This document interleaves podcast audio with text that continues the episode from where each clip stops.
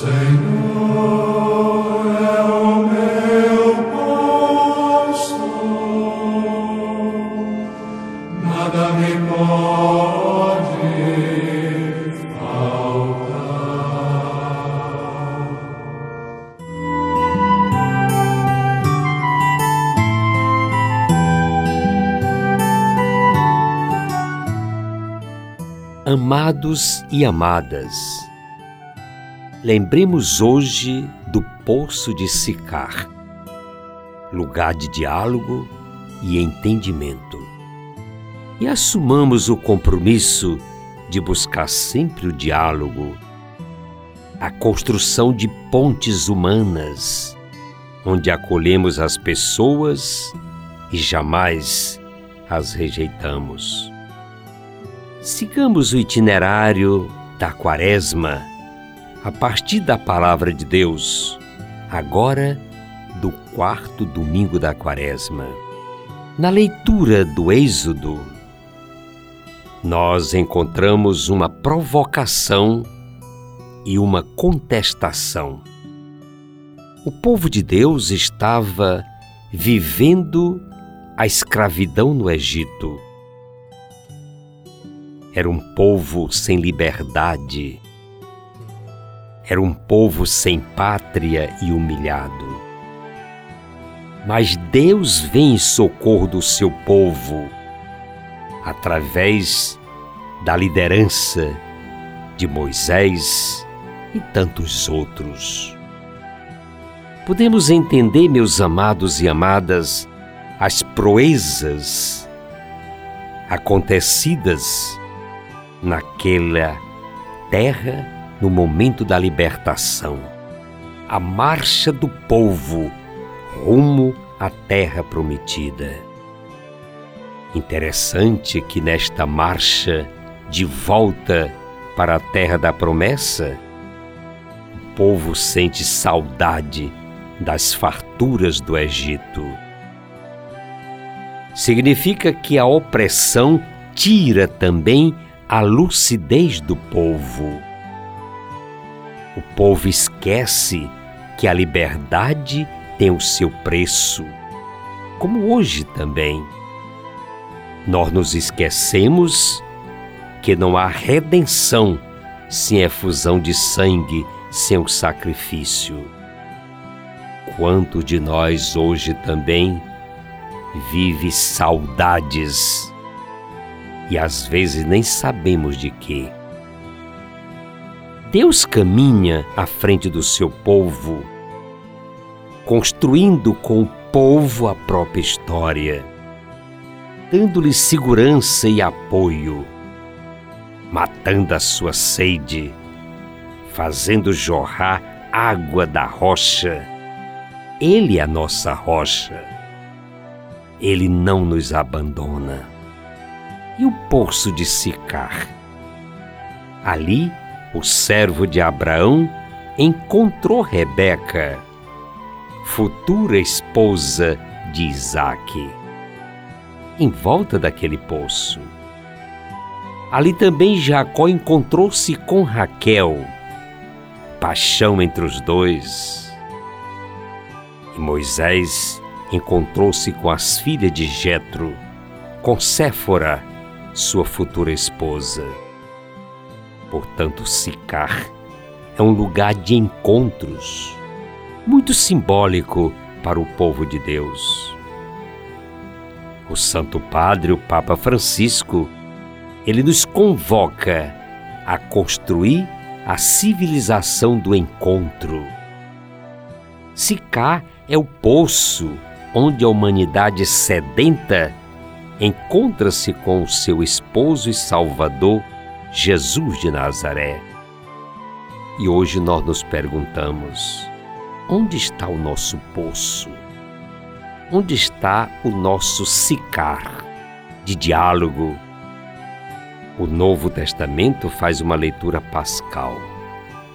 Jesus dá à humanidade a água que sacia a sede da pessoa humana. Está lá em João 7, Se alguém tem sede, venha a mim. Aquele que acredita em mim, beba. Nós vemos também na narração que Moisés golpeou a rocha e da rocha jorrou a água em abundância. A mesma coisa que João fala no capítulo 19. O soldado atravessou o lado de Jesus com a lança imediatamente jorrou sangue e jorrou água.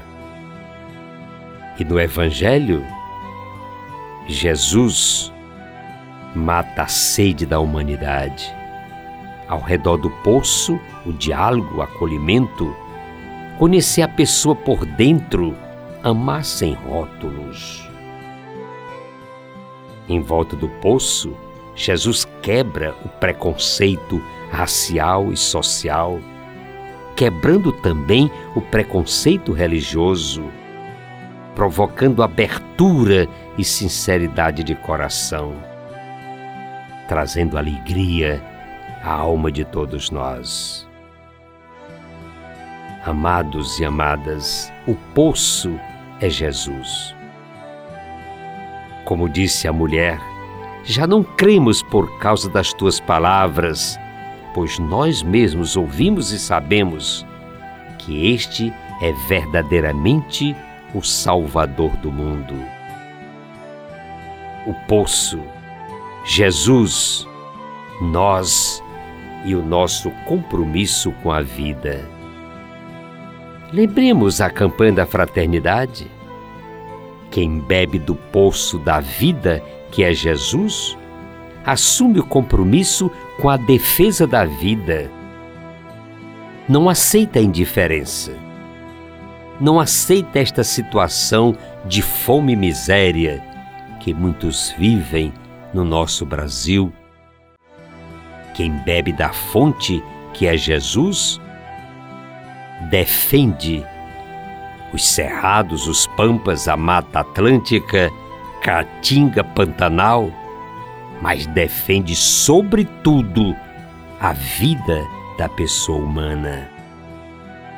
Defendendo de modo intransigente a vida, nós não podemos aceitar a fome.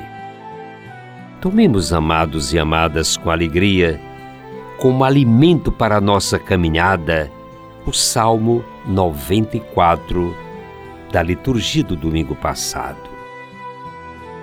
Venham, cantemos ao Senhor com alegria, aclamemos o rochedo da nossa salvação. Vamos à presença dEle com ações de graças, vamos aclamá-lo com cânticos de louvor, pois o Senhor é o grande Deus, o grande Rei acima de todos os deuses. Nas suas mãos estão as profundezas da terra. Os cumes dos montes lhe pertencem. Dele também é o mar, pois ele o fez. As suas mãos formaram a terra seca. Venham, adoremos prostrados e ajoelhemos diante do Senhor, o nosso Criador. Pois Ele é o nosso Deus e nós somos o povo do seu pastoreio o rebanho que ele conduz.